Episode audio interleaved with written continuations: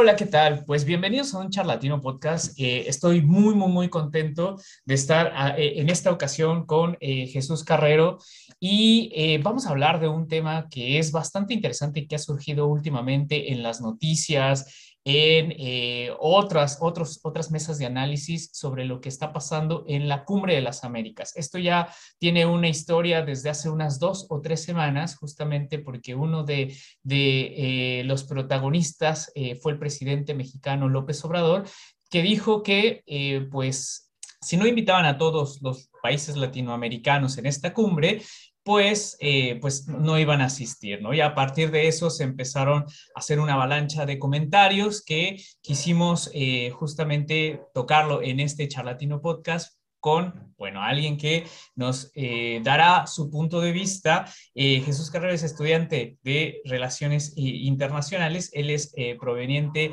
de Venezuela, pero está acá en Montevideo, Uruguay. Jesús, ¿cómo estás? Muchas gracias por estar acá con nosotros. Todo bien, Andrés, muy bien por acá. Feliz de estar en, este, en esta instancia, compartir contigo un tema, como decís, que está ahorita en la, en la boca de todos los, residentes del continente americano y que es muy importante porque no solo está tocando a uno, sino que está rebotando en muchos mandatarios y todos han empezado a dar su punto de vista antes de la cumbre. Exactamente. Y bueno, para tener un poquito de precisión sobre cuál va a ser este evento o qué es este evento y lo que significa, la Cumbre de las Américas que se va a celebrar del 6 al 10 de junio en Los Ángeles, California, cuyo obviamente eh, patrocinio o, eh, sede va a ser eh, la presidencia de Biden y obviamente Estados Unidos. Bueno, esto, esto es una cumbre que reúne a líderes de los países de eh, América del Norte, América del Sur, América Central y el Caribe, ¿no? En, en sí, de todo el continente. Y que desde 1994, con eh, la presidencia de Clinton, se reactiva este mecanismo y, bueno, este se dedica a promover el crecimiento económico, la prosperidad eh, de las Américas, en todo caso, reconociendo un tanto la diversidad que existe en el continente, sobre justamente esta base de valores democráticos, promesas de aumentar el comercio, de mejorar la calidad de vida de los pueblos, preservar eh, los recursos eh, naturales y pues obviamente hemisféricos que generan eh, pues evidentemente comercio para las generaciones futuras. Bueno, eso es a grandes rasgos el contexto de lo que representa esta cumbre. Pero pues sabemos que esto ha generado una serie de discordias y una serie de, pues de alguna manera, eh, conflictos políticos, diplomáticos en algunas instancias, debido a que justamente hay algunas personas no gratas o algunas, algunos países a los cuales eh, en un inicio la presidencia de Biden o en general la organización de este evento dijeron no vamos a invitar justo a tres específicos, Venezuela, Nicaragua y Cuba, cada uno de ellos por circunstancias distintas, pero que sabemos que últimamente han protagonizado justamente estas notas a nivel eh, latinoamericano sobre las controversias que resulta pues acoplarse a ciertas ideas, tanto de Venezuela como de Nicaragua y de Cuba. Y justamente la verdad es que es, es emocionante este podcast particularmente porque tanto Jesús, que es de Venezuela, como yo, que soy de México, estamos ahí siendo, bueno, nuestros países están siendo los, los protagonistas por muchas cosas. Primero que nada, quería eh, preguntarte, eh, Jesús, lo que crees que significa que los presidentes vayan o no vayan a esta cumbre. Bien, sí, muy, muy interesante eso, ¿no? El, el ir o el no ir. Primero hay un tema de política internacional que se maneja entre un bloque y, un, y en otro pero sale del concepto de lo que sería la cumbre de las Américas, porque como bien lo dices, la cumbre de las Américas es para el crecimiento, la prosperidad, la vida de los pueblos, temas que abarcan a las Américas en general, no deben de abarcar un sector político y se sale de ese contexto en el invitar o no invitar, porque quiere decir que en vez de ser una cumbre, se convierte en una cumbre política y no en una cumbre de trabajo para las Américas. Y es como que empiezan esas ambigüedades entre lo que es la cumbre y lo que son las invitaciones a los mandatarios. Y como bien lo dice, el protagonismo lo lleva ahorita que no inviten a Venezuela, que está cumpliendo un rol fundamental ahorita en el mundo con todo lo que está pasando, los conflictos internacionales, está siendo una, un afiche muy importante para las grandes potencias. Y asimismo, vemos cómo dentro de esos mismos bloques existe ese eh, quebrantamiento, por ejemplo, lo que pronunció el presidente de Argentina, que dijo que por más de todo que no los invitaran, él sí iba a asistir. Entonces, el mandatario de México, como vos lo dijiste, dice que todos deben ser invitados y si no, no debe de haber cumbre. Entonces, empiezan a existir esas ambigüedades y, como lo decías en la pregunta inicial, es un rol importante que vayan los mandatarios, porque para algo fue creada la cumbre. El no asistir eh, saldría del concepto de lo que es la cumbre, no se cumpliría su objetivo fundamental. Entonces es muy importante que asistan todos, sean de un bando, sean del otro, sean de un partido, sean de un sector. Siento que es algo que se debe trabajar, tratar de no politizar tanto eh, estos tipos de eventos. Además, eh, bueno, esto también para, darlo a conocimiento a nuestra audiencia y demás, eh, el, hecho de que no vaya un presidente significa que los acuerdos o las negociaciones que se hagan directamente en esas cumbres quizá no tengan la misma relevancia, porque no es lo mismo que estén los dos altos mandatarios de un país diciendo, bueno, aquí está el acuerdo, ¿qué te parece si de una vez nos comprometemos un poco más a firmarlo ahora? Y eso obviamente que no vaya, por ejemplo, Obrador en dado caso, todavía no se define esto hasta esta fecha del 23 de, mayo, si va o no, pero eh, si no va, bueno, se lo deja a el secretario de Relaciones Exteriores, eh, Marcelo Ebrard, y él en todo no tiene el, poder de decisión, lo tiene que regresar a México y ahí es donde pierde ese, ese, impulso, ese calor del momento de eh, poder concretar algo dentro de, obviamente, una cumbre que se, como, como lo decía Jesús, bueno, su significado va más allá de concordancias o discordancias políticas entre los, los miembros. Y justamente yo creo que eh, Jesús ahí concordará conmigo en el sentido del simbolismo detrás de estas decisiones, como él lo planteaba, ir o no ir, ¿no? Esa es la cuestión, un poco shakespeariano en ese sentido, pero eh, tiene un símbolo, porque en relaciones internacionales, para los que les interesan esta, estas materias, el símbolo, el simbolismo que está, la imagen, la, la, la fotografía que queda de quiénes fueron y quiénes no fueron, es mucho más relevante que en sí la cumbre misma. Y de aquí eh, es el análisis que surge por qué unos fueron y otros no. No sé cómo ves, eh, Jesús, justamente este simbolismo que hay detrás de estas decisiones, sobre todo en Estados Unidos y al interior quizá de Estados Unidos. Sí, como bien lo dices, dije al principio, ir o no ir, y el simbolismo es muy importante, porque como te dije y lo reiteré al principio, va a quedar como que fue una cumbre politizada de un solo sector porque hasta ahora no, no se han confirmado los, los que han dicho de, de, ir o no ir, como el presidente Obrador o el presidente de Chile, pero hay otros que se han salido confirmando y hay otros que todavía, en virtud de esta tensión que existe, no han dicho ni un sí ni un no. Entonces, eh, queda ese simbolismo de, de asistir o no asistir y se ve bastante en degradación lo que es la cumbre. Entonces, para aquellas personas que todavía tienen un pensamiento positivo sobre que las organizaciones o el funcionamiento de las cumbres resulten en verdaderos acuerdos e impactos que, que se lleven a, cabo y que verdaderamente se cumplan, le da una, un significado de que no se puedan llevar a cabo los acuerdos, que no se cumplan las cosas o que simplemente sean instancias politizadas y no se logra absolutamente nada. Entonces, le da una ambigüedad no solo al sector político, no solo al sector de relaciones internacionales, sino a los ciudadanos enteros.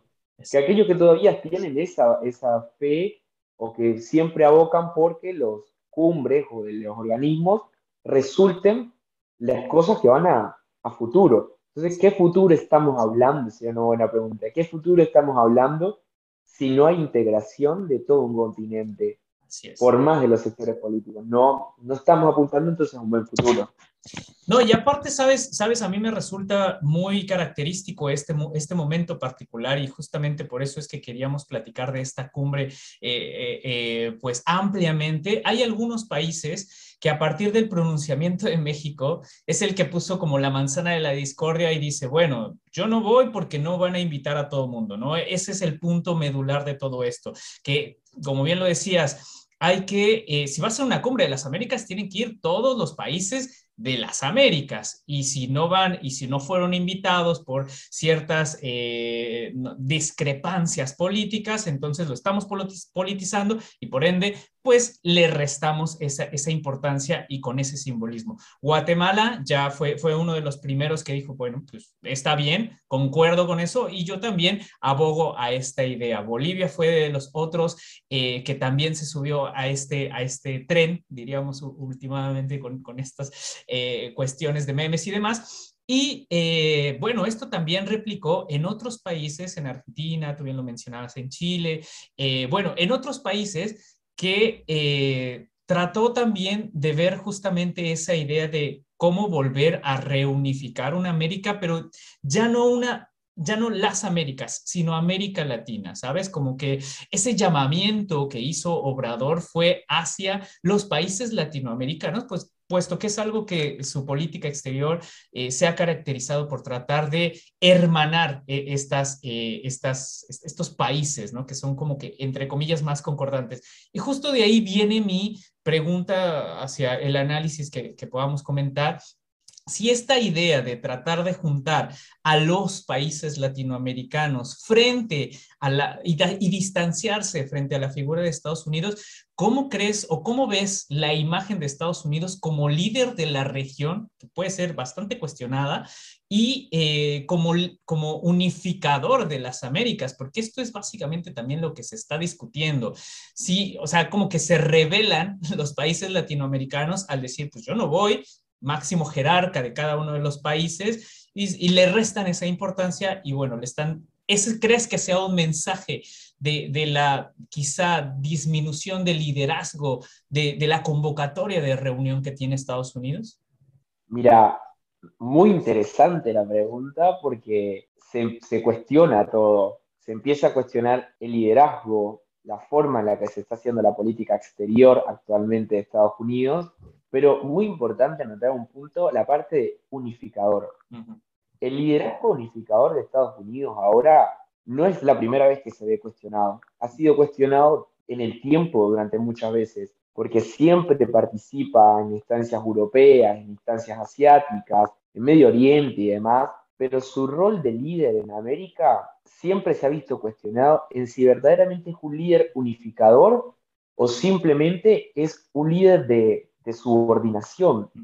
Entonces, siento que ahora con todo esto que está pasando, que los países de América se están eh, protestando y diciendo que deben de asistir todos a una cumbre, cuestionan, digamos, entre pinzas, de una manera formalmente, el liderazgo que tengan dentro de la propia América, que para mi opinión particular es un éxito de que un continente que ha pasado por tantas cosas con dos potencias encima y con países en vía al desarrollo, tengan un rol unificador, que se unifique una, América a nivel de, de acuerdos, de, lograr el desarrollo. Pero el rol de líder y unificador y la política exterior de Estados Unidos se empieza a cuestionar y ya no solo a nivel internacional ni solo a nivel de las Américas, sino a nivel interno. Lo que piensan los propios ciudadanos estadounidenses de ese rol de Estados Unidos líder sí. Ahora, ¿qué piensan de ese rol de Estados Unidos en la actualidad? Entonces es cuestionable porque no solo uno antes lo podía decir, no, se cuestiona a nivel internacional, pero no, ahora hay que verlo hacia la interna, porque son los propios ciudadanos estadounidenses que dicen, ¿qué están haciendo? ¿Cuál es el rol ahora nuestro? Entonces empieza a crear ese, ese, ese conflicto de relaciones internacionales de, de no saber qué va a pasar mañana tratar de predecir el futuro y que, que, todo se salga o bien o salga mal. Es como decir, jugar a la suerte. Y siento que Estados Unidos, en vez de estar haciendo una potencia, unificación en estos momentos críticos mundiales, no está trabajando muy bien su política exterior. Entonces está colocando a la gente en su contra, no en su favor. Entonces siento que es una desventaja muy grande. Los países de América Latina no, no son los más desarrollados, pero si como líder como lo dice, como un líder, unifica, trabaja en equipo y demás, logras mucho más que, hacer lo que está haciendo, ¿no? Y, y bueno, un montón de cosas más que se pueden detallar. Además que hay una agenda detrás de todo esto, o sea, más allá de la cumbre, eh, cumbre de las Américas, Estados Unidos eh, sabe que hay eh, ciertos elementos dentro de Latinoamérica que se tienen que resolver y uno de los principales, además de las cuestiones de salud con lo del COVID, además de la cuestión de la inflación en temas económicos, es el tema migratorio. Y entonces tienes ahí a México, a o, más bien, no tienes en esta cumbre a México, a Guatemala, a Bolivia, a Nicaragua, a Cuba, a Venezuela, que son los principales implicados en estos tipos de temas, entonces, evidentemente, ¿qué estás acordando con ellos? ¿no? Ese es como eh, la principal ahí, el, punto de, partida de todo esto. Y si no existe entonces eh, esa concordancia con estas, eh, estos países, entonces no tienes forma de insertarlo justamente en la, en la agenda internacional. Y esto... Mira, esto, esto es súper bueno, Andrés. yo que participaba antes en modelo de Naciones Unidas y demás había algo muy interesante que pasaba cuando uno debatía un tema, ¿no? A veces en, las preparaciones que, se llevan a cabo entre estudiantes, si el tema era de algo en específico que involucraba a algunos países y no estaban, la agenda de desarrollo del comité siempre se estancaba. Porque a quién cuestionas, a quién le preguntas, si no tienes quien responda. Entonces, es básicamente deja pensar, estamos en un nuevo mundo de coordinación y donde las relaciones internacionales se coordinan o simplemente donde las relaciones internacionales acaban de bajar el telón y empiezan a mostrar un mundo de subordinación. Es muy, muy, muy importante eso. Dice, ¿no van a asistir personas de puntos fundamentales? ¿A quién le pregunto? ¿A quién cuestiono? No tengo a quién cuestionar. No, y voy a responder.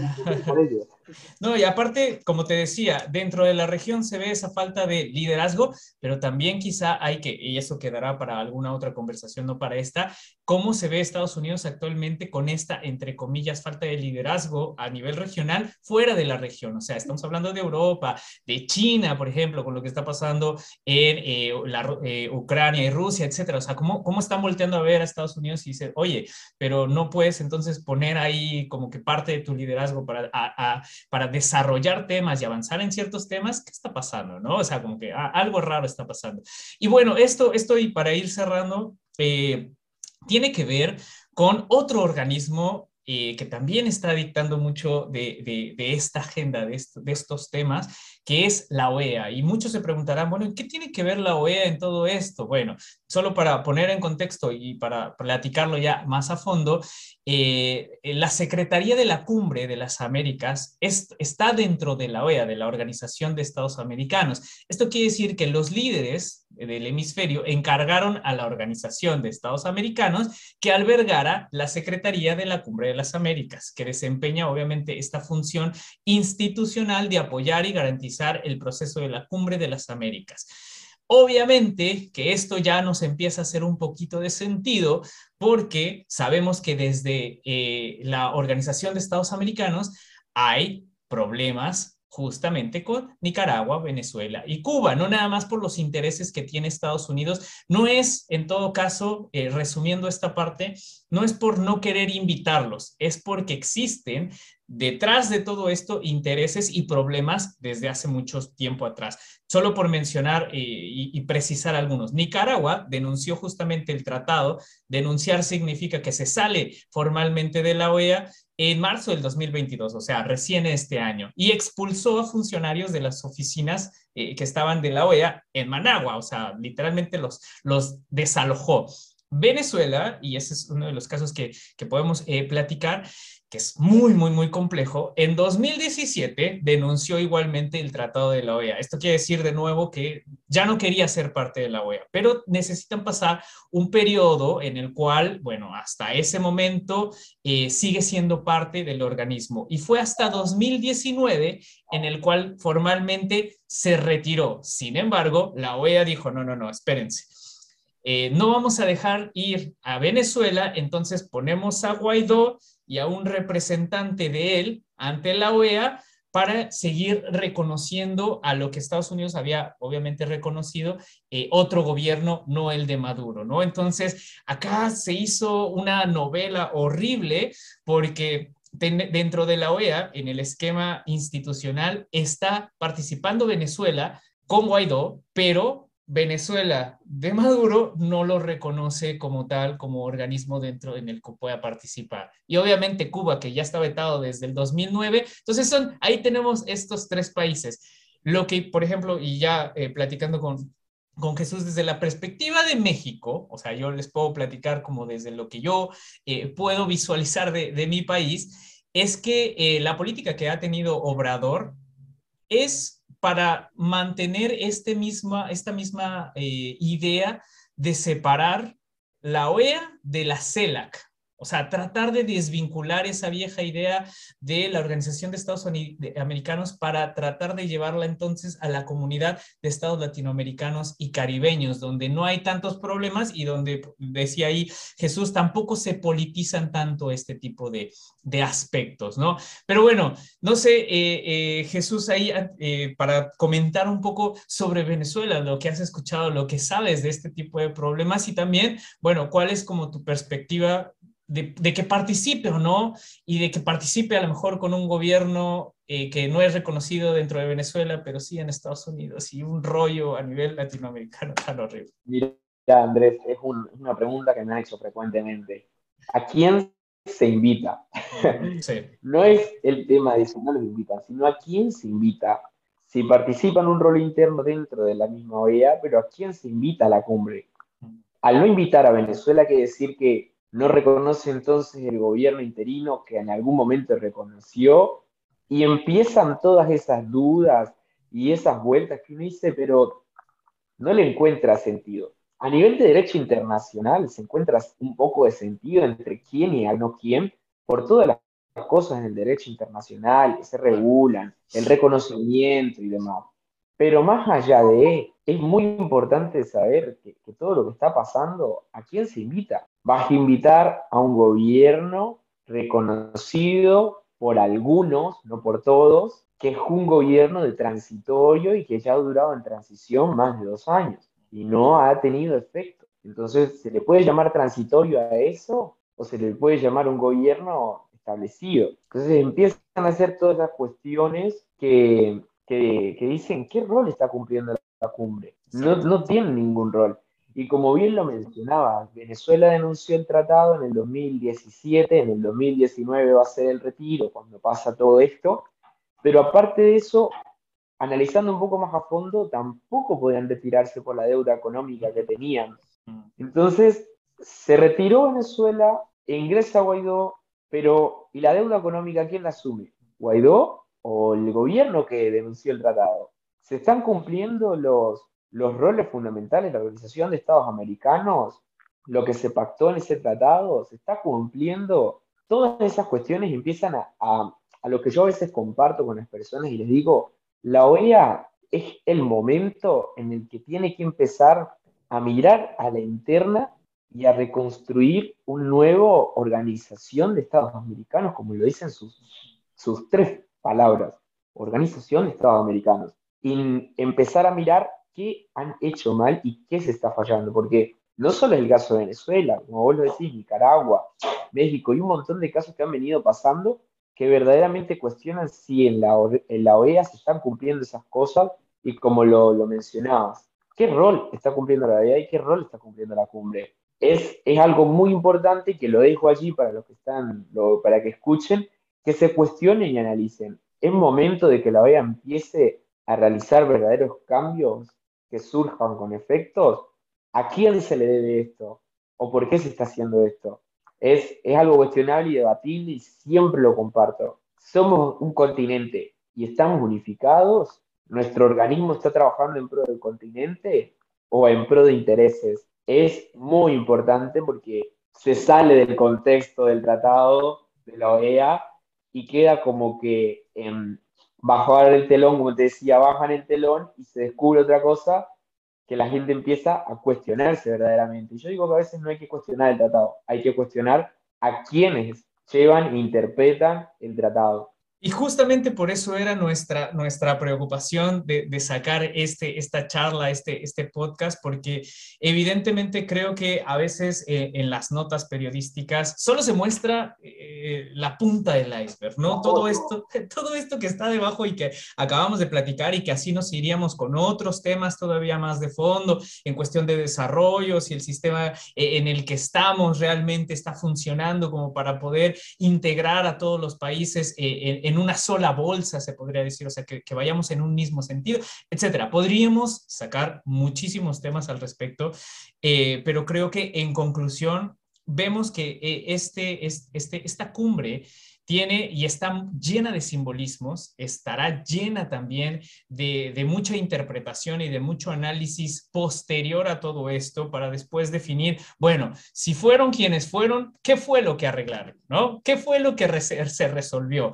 ¿Qué es lo que entonces se, va a hacer desde, desde la postura de Estados Unidos y desde la postura de los demás países latinoamericanos respecto a avanzar en pro de una agenda común, de objetivos comunes? Comunes y un desarrollo por parte de la región.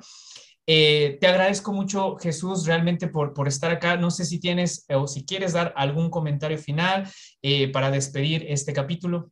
Yo el comentario final es que los invito siempre a, a, cuestionarse y a responder a todos los que lo oyen.